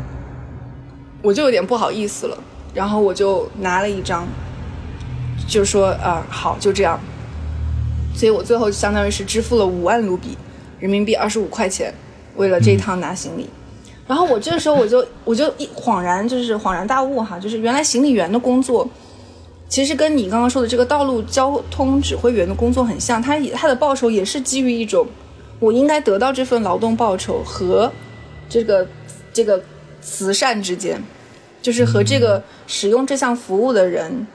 他所给支付的意愿，嗯之间。然后当火车，我不知道你坐火车时候有没有注意，当火车开开出之后，其实所有的行李员都会站在那个火车的一边。对，我看到了，我还拍到有照片。对，会把手放在胸前，然后会默念经文，就是祝福这这列火车平安的抵达目的地。啊，这个场景，当时我那个火车开出去之后，我已经忘记我的行李员长相，就是拿了我五万卢比的这位行李员，我忘记他的长相了。啊，他们因为都穿着制服嘛，对，都低着头。然后我开过去的时候，我就发现，天呐，行李员当中有那么多头发花白的。我当时一下就心里很酸，就是我还在为自己那我多付了点钱哈，多付了，真的懊恼啊！可是这样的一份工作，可能就是养活着家里四五个人、五六个人，而且居雅加达就居长安呢，居长安多不易啊！就是头发花白了，还在这个嗯，在这个拿行李。嗯，当这个行李员给人提行李，所以我当时我就觉得说，在这样的一个工作特别特别稀缺，呃，非正式就业这么普遍的国家，其实我们还是要，如果有可能的话，尽可能多的能够嗯创造一点工作就是一点工作吧。所以我就觉得以后如果我出行嗯能够使用行李员，还是会尽量多使用行李员，多增加一点点收入嘛。下次再去的话，我也这样做。嗯。最起码我知道应该付多少了。对，以后我们我们就付二十吧，就付两万卢比。嗯。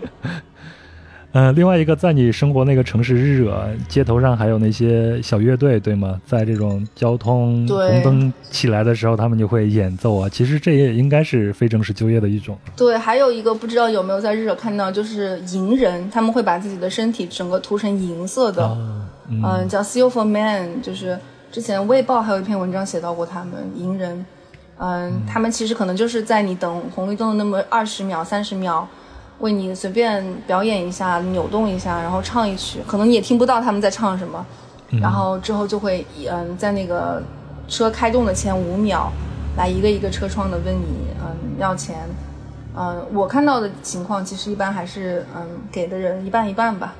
嗯嗯，这这种东西就是也是介于这种。他拿的到底是一份工资还是一个慈善？嗯，所以这种非正式就业，它产生了一种非常有意、非常有趣的支付形式，就是这个是我未来会很想好好探索的。它这个支付形式是，嗯，因为印尼作为宗有宗教信仰的国家哈，其实给予是一个嗯很底层的一个，就是很一个一个很文化底色的东西。嗯，就是算是一个底层互助了，是吧？也不一定是底层互助，就是给予本身是大家生活当中一个很常见的事情，就是不管是给陌生人也好，还是给嗯亲友也好，就是经常会有这种给予。嗯，包括你去一次教堂，你去一次清真寺，你也会给予啊，因为呃你在使用这样是嗯筹钱建起来的空间嘛，所以我嗯这个怎么 how to give 怎么怎么给予，然后。怎么去理解这种给予？然后给予促成了什么样的一种交换和流动？其实是这种嗯劳动形式当中也很重要的一个部分。我我们前头聊这个非正式就业啊，是不是也就意味着所谓的那种正式就业的机会在印尼也是比较少的？这也是我看那个 ETC 这本书里边说说印尼人比较迷恋公职。考公对印尼人来说是不是吸引力很大的一件事情？我就问你，对中国人吸引力大不大吧？要不我为啥会用“考公”这个字 这个词呢？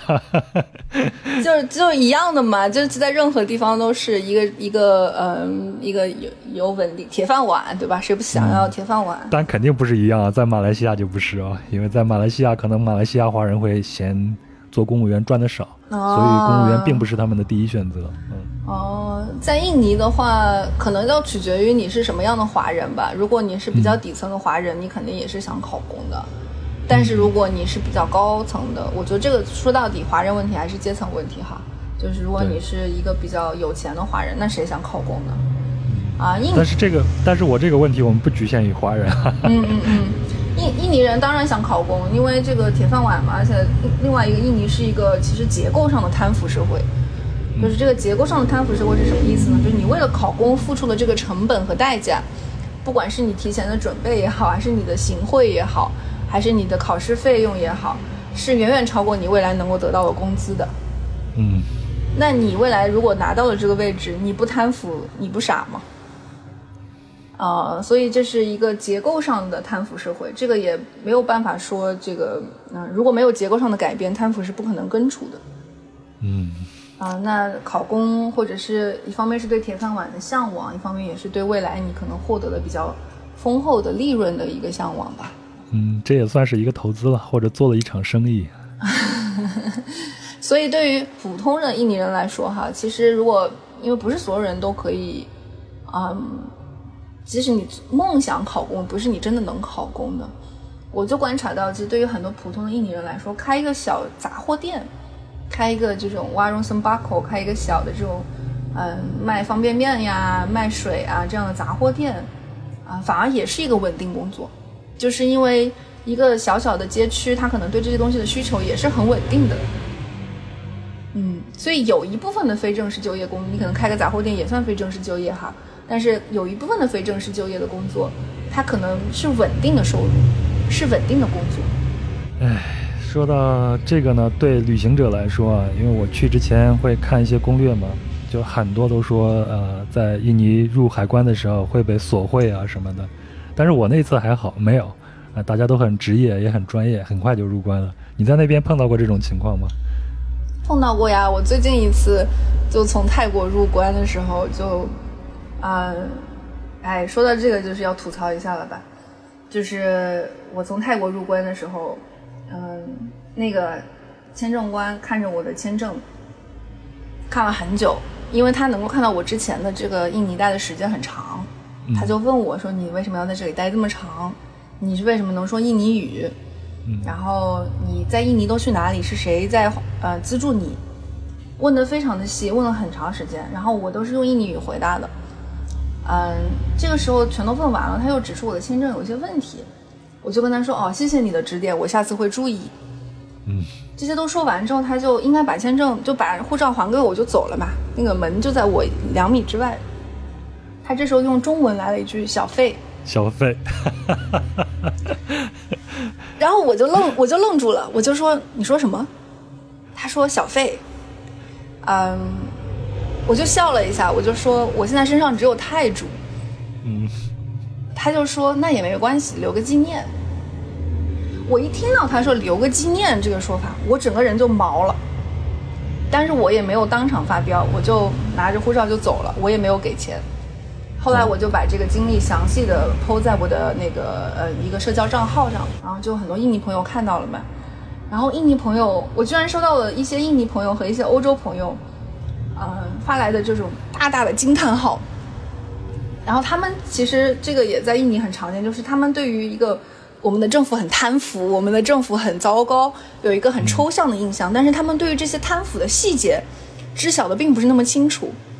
所以我有一个朋友还说，我能不能把这个转发到推特上，姐，你还是那个研搞研究的，这个肯定会爆火，然后我们能够把它揪出来。我说你千万别，就是我我可不想因为这种事情在推特上爆火。然后还有就是我的欧洲朋友也有在印尼待很长时间，然后嗯，印尼语非常流利的朋友，他也给我发感叹号，我就说你没经历过吗？你在这边这么久，他说他从来没有被经历过要小费，所以后来我就和一个朋友就得出一个结论说，哦，原来这个事情，它不只是嗯一个贪腐，它还是一个种族主义，因为他只问中国人要小费，他是说的是普通话，小费小费。嗯，我就后来又跟我的中介说这个事儿，我的中介就说在说，中南半岛的某些国家，你可能更能经历这些。是吧？对，特别适合我国邻近的那几个国家。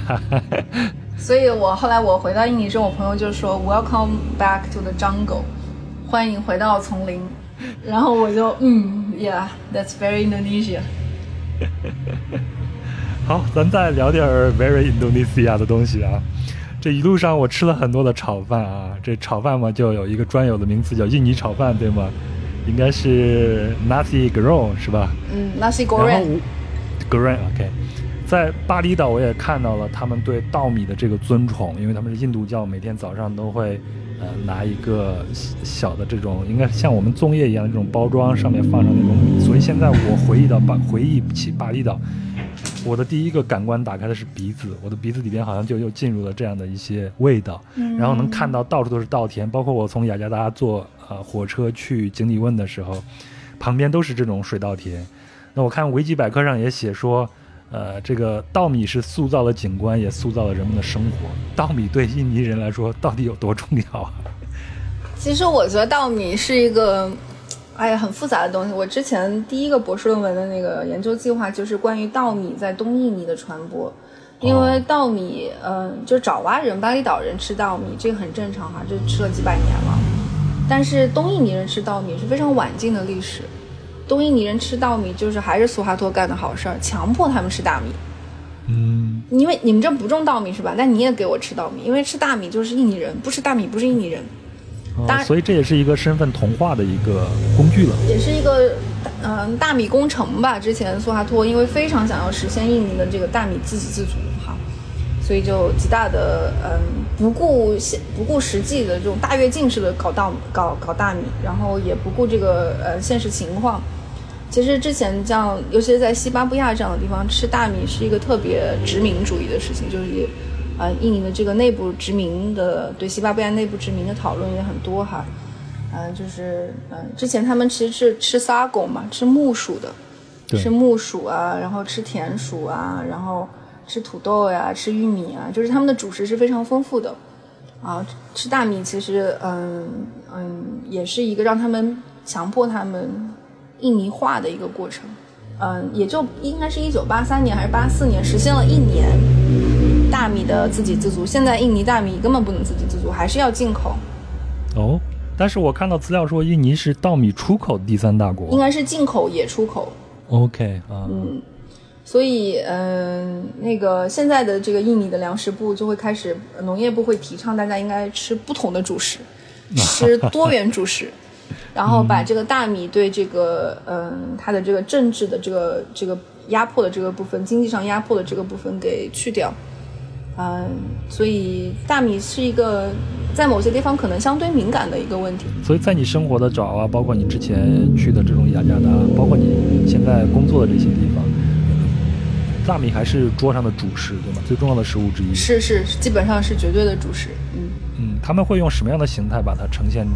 成我们要入口的这种食物呢？除了这种米饭以外，其实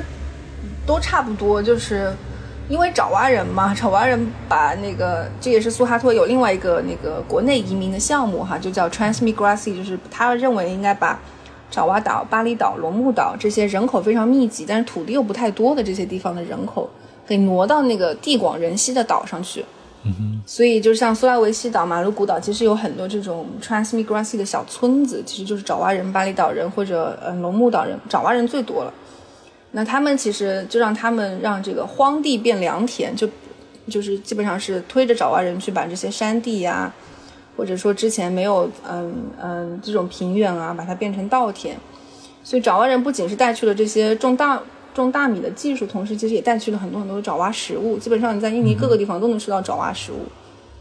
嗯，所以其实吃的这个没有太大的区别，跟爪哇其他地方。嗯，不同的就是，如果你去他们本地人家里吃饭，你可能还会能够吃到，比如说炸玉米啊，或者是炸番薯啊这些东西作为小吃或者主食。另外一个就是在我的概念中啊，因为我看过英国的那个厨师狗蛋。到印度尼西亚的时候，就会去寻觅啊这种所谓的巴东饭，对吗？巴东饭它算是爪哇食物吗？但它好像是苏门答腊产自这个苏门答腊的，对吗？嗯，嗯，这个算是在整个印尼非常普遍的一个食物形式吗？是的我，跟先跟大家说一下，巴东饭就是基本上类似于一个自助餐，对吗？我印象中去你们长沙那个火宫殿是叫火宫殿吗？是就是是大家会推一个小车子，上面放上各种各样的食物，你自己选，选好了就按你选的这些东西来付钱就好。嗯巴东饭好像也是这样的一种形态。对对对，也是你去一个地方，呃，因为它那些，嗯、像巴东饭比较出名的那种人当牛肉哈，对，那个要煮可能五六个小时，所以是慢炖的，是在那个椰汁里面慢炖牛肉。你一天只能做一锅，所以你就是早上做好的那一锅就放在那里，然后一直等到它吃完。巴东饭也有一点像，我觉得有可能有一点像什么沙沙县小吃，这个比喻有一点低估了巴东饭哈。但是它在整个 印尼的这个普及程度就类似沙县小吃吧。所以我在没有什么可吃的时候，除了炒饭或者是炒面以外，我就去找巴东饭就好了。你总能在这里边找到你合口的东西的。确实，确实，巴东饭比较品质保证吧，就不会太差。对，而且也没有那么贵，对吧？是个平民小吃了。嗯。另外一个就是赢多面啊，之前听说过赢多面这个名称，但是到了印尼才恍然大悟哦，原来赢多面就是印度面的意思呀。它现在应该是全世界，它的生产厂商应该是全世界最大的一个方便面生产厂商，而且在全世界也挺流行的，对吗？对，我听说好像在尼日利亚也特别火，尼日利亚人认为那是尼日利亚自己产的。所以我在印尼旅行的时候，因为去看火山，经常要早上一两点钟就被叫起来，然后拉到那山脚下呢，可能就是两两点多钟，大家先吃个东西。然后在那整个餐厅里边就弥漫着方便面的味道，你喜欢吃吗？那些方便面？银多银多面，它 Indomie 嘛，Indomie 它其实就是 Indonesia me，它意思就是印尼面，就是呃，其实它的这个故事也很有趣，它基本上也是一个非常非常经典的新秩序政权时期这个呃政权和华人寡头这个同谋的一个故事，因为你就想就是嗯做方便面就需要面粉的。嗯，面粉是来自小麦的。印尼是没有任何一个地方种小麦的，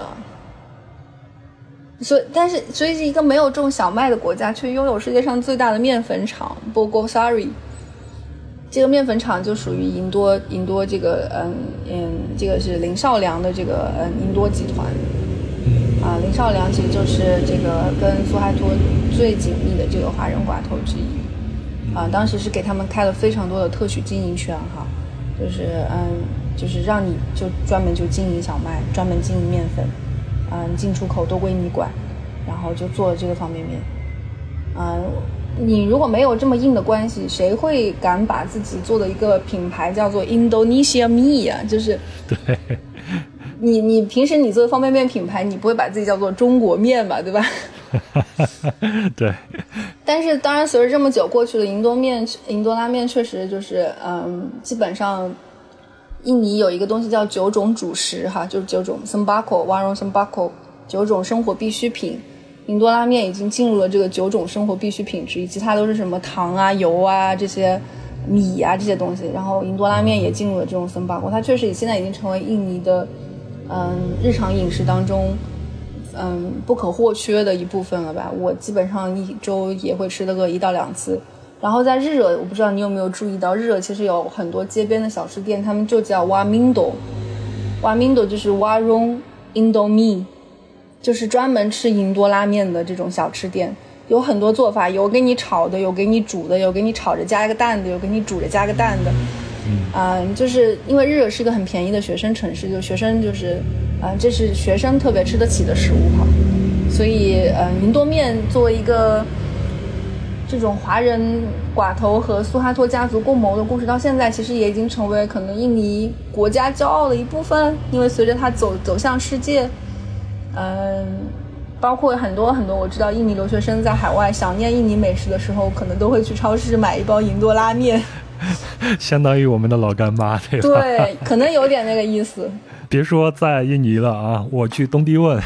当然它曾经也是印度尼西亚的一部分。嗯嗯，东帝汶的街头也是很多银多面啊，就是特别是海边的一些街头小贩们，你在那儿吃碗面，可能就是一顿挺好的一个下午茶或者晚餐了。是是是，很便宜，但是也挺好吃的。嗯，哎，再说说你有什么对于啊印度尼西亚的食物的推荐吗？你自己喜欢的？在咱们没有提到的这些，哦，我可能先向大家推荐丁香烟吧。就是虽然这个不是食物哈，但是丁香烟真的是，啊，很有意思的，因为它甜甜的，然后它又是丁香和烟草这两种特别有殖民地象征的这种 commodity 的融合，嗯，就也只有在印尼能够产生这样的烟，就是呃，其实很多地方。当然，丁香烟因为它特别上瘾，在很多的国家也被禁掉了。比如说，在中国，我之前去印尼之前从来没听说过有丁香烟这种东西。后来一问禁烟的朋友，就说这东西早就禁掉了，它尼古丁含量太高，就太上瘾。然后就说就是你们印尼爱抽那个。后来我把它带回来给很多朋友分享，很多中国人确实也不是特别喜欢，因为太甜了哈。但是这个我觉得是嗯很有意思的，因为印尼本身也不产烟草，烟草也是殖民者带来的。然后，嗯，后来其实是华人，就是整个丁香烟的这个产业大亨，其实都是华人，来自中爪哇的华人，把这两种属于特别殖民地的 commodity 融合在一起，产生了这种到现在为止，印尼人人手一根最爱的这个，嗯，这个这个嗯丁香烟。印尼是一个 heavy smoking 的国家，如果你注意到的话，就是。嗯，我身边的印尼朋友基本上一天一包烟、两包烟，那是非常非常常规的。所以印尼人经常也说，他们每抽一根烟都在给寡头送钱，就是抽根烟就是在送钱。然后丁香烟的这个，嗯，这个寡头基本上某种意义上其实也是控制这个国家。如果你去看印尼的这个首富排行榜，前十名里面有多少是搞烟草的，或者是多少是从烟草起家的。然后另外一方面，印尼。因为这种 heavy smoking 确实也是产业和政府的这个嗯这个布局的一部分吧，所以印尼应该是现在唯一一个世界上还能够允许香烟广告的地方。就我去了泰国，我这次去泰国我非常震惊，就是泰国买烟如此困难，而且买酒也很困难哈，买酒它也是有时间限制的，就是嗯九世王的遗产，拉玛九世王的遗产，这个控烟控酒做的如此之好，所以我在泰国要抽烟很难，就是。你你很多地方都挂着禁止抽烟的那个标志，哪怕是户外。你在印尼不可想象，你在印尼你还禁止抽烟，你还想不想做生意了？你要是在印，而且在马来西亚的罚款是非常重的，对公共场合抽烟是吧？所以我就说，抽烟其实也是一个从公共卫生的角度来讲，抽烟是一个非常社会的行为。当你整个社会不再有这样的支持抽烟的环境的时候，其实它也不会有这么多的 heavy smoker。哦，在印尼你。同样，你对比这个抽烟，你再去看这个人均寿命，那真的比泰国可能要短十岁不止。所以在此我必须得说一下，吸烟有害健康。是是是是是，所以我这个对丁香烟的这个推荐啊，只是当特产推荐，不是当这个嗯吸烟推荐。另外一个，如果要说食物，就是索多阿样，就是呃索多阿样应该怎么翻？鸡肉汤吧？不知道你有没有尝到？我应该是没有。嗯，它是一个特别平民的美食，它就是。嗯，鸡肉把那个一鸡肉丝，然后和那种蔬菜，然后和各种香料煮在一起。嗯，基本上是我一般是做早餐，就是印尼人是做早餐，可能人民币嗯五块钱一碗或者四块钱一碗，能够吃的非常非常暖胃。这个是嗯我在嗯可能整个日惹最喜欢的这个食物，就是非常人民的食物。日惹的食物。风格应该是偏甜，是吗？非常偏甜，这个可能因为它这个以前是甘蔗区，是产糖区，所以能够吃的甜也是地位的象征，说明你家有钱，你能够买得起糖，所以嗯，一度是以越甜越好吃，就是因为毕竟有这个 social distinction 在这里哈。但是嗯，确实这个印尼的日惹的这边的这个传统美食叫 gudeg，然后这个确实非常非常甜的一个鸡肉饭。行，咱们说了这个美食啊，最后呢，咱们再用几分钟的时间，呃，说一些你自己心仪的印尼旅行的路线好吗？城市也好啊，或者是整个印尼范围之内的都可以。嗯，我想推荐两个吧，一个是我自己去过的，一个是我还没去过的，就是嗯，也不知道什么时候能去哈。嗯，第一条路线是马鲁古的观鸟，嗯，可能你们知道有一本书叫做《马来群岛游记》，是由著名的博物学家华莱士。阿尔弗雷德·华莱士写的，这是十九世纪最重要的自然史书籍，呃之一。他曾经环游马来诸岛，收集了大量的动植物标本。然后他马鲁古，就是他曾经专门有一个章节是写马鲁古的这个动植物，尤其是鸟类。然后马鲁古也是你可以在巴布亚之外唯一能够看到天堂鸟的地方。然后这里有一只天堂鸟，就是以华莱士的名字，应该是叫华莱士标准天堂鸟命名的。然后特德纳德那个机场，我落地的时候，嗯，第一张机场的大海报就是这只鸟，它非常的漂亮，它的背后，它的雄鸟背后有两，就是有四根那个白色的羽毛，在它求偶的时候会摆动和跳舞。当然，我这次嗯虽然去观鸟了，但是我并没有看到这个天堂鸟哈，希望下次能够有机会。但是我觉得嗯，跟他们观鸟，就是因为马鲁古其实也有非常成熟的这些鸟岛。是一个非常有收获的一个自然教育的过程，不是说你一定要看到，可能对于我这种非常初级的这种观看鸟的看鸟的人来说哈，不是那种特别资深的，看到什么都是都是都是收获，看到什么都是赚的。嗯，然后另外一个，嗯，我自己还没有去过的一个地方叫拉马雷拉，嗯，这个地方在 Flores Flores 叫弗洛雷斯岛，然后这是一个捕鲸村。嗯，这个村应该是每年五到十月份，它有他们的捕鲸活动。就是你，嗯，你可以看到村民驾着自己的船，然后拿着那个、那个、那个叫什么？那个锚？不是锚，叫拿着那个叉。嗯。然后，嗯，当鲸鱼回游的时候，他们就是去捕鲸。嗯。这个是，嗯，印尼应该唯一一个还允许传统捕鲸的一个村子，因为，嗯。这个村子它整个土壤非常贫瘠，基本上是不太能够种什么东西，都是石岩石，所以他们整个这个是，嗯，村民都是世代以捕鲸然后为生的，家里也会有很多很多的装饰物是来自鲸鱼。嗯，虽然之前一直有动保的人去反对他们捕鲸，但是其实这种传统捕鲸和工业捕鲸是没法比的，他们一年可能也就能捕到四五头鲸而已，但是这却能养活整个这个嗯村子里的人。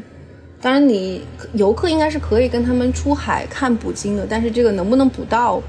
就非常取决于运气了哈。也有可能就是去了两个月都一条都没有看到，也有可能。啊，但是我想去这个村子应该会非常有意思。我之前也读到过一些印尼作家写的短篇小说，是关于这个村子的。嗯嗯。所以印尼不只有爪哇岛，不只是巴厘岛。印尼非常非常的广阔，可以去看、去探索的地方还是很多的。是的，嗯，我这次呢，就是很遗憾啊，也不能说是遗憾，但是我也，我这次还是很领略到了爪哇岛和巴厘岛的一些很美的文化风俗，包括他们的景色。希望下次去的话，我能更多的体验印尼不一样的这些地方，不一样的风景啊。哎，我想问你，对于你来说，在印尼旅游，嗯，容易吗？算是容易的。算是容易的，嗯，你指的容易指的是什么？比如像交通，还是？比如像交通、语言，然后这种各种各样的信息的获取，嗯，没有什么太大的难度，和其他的地方来比的话，嗯，当然我只是仅限于爪哇岛和巴厘岛，嗯，因为这两个地方的。旅行开展的太早了，你像巴厘岛，可能从上世纪二三十年代就开始了，嗯，所以它有很丰富的这些信息，包括它所有的这种旅行的设施都已经很完备了，甚至完备到有些我认为不应该收钱，他们都开始收钱了。但是你如果去苏拉维西就不会这样。我在苏拉维西，嗯，就是环岛旅行的时候，嗯，有的时候你就是停在路边休息，你就觉得这个美景，天呐，这应该是一个。十万级别的美景，嗯，但这就是人们的日常生活，没有任何人问你要钱，可能还会有人过来问你想不想喝免费的椰汁，嗯，在巴厘岛就不行了，所以印尼真的是很大很丰富的一个地方，有很多地方可能我们也需要提早一点去吧，对吧？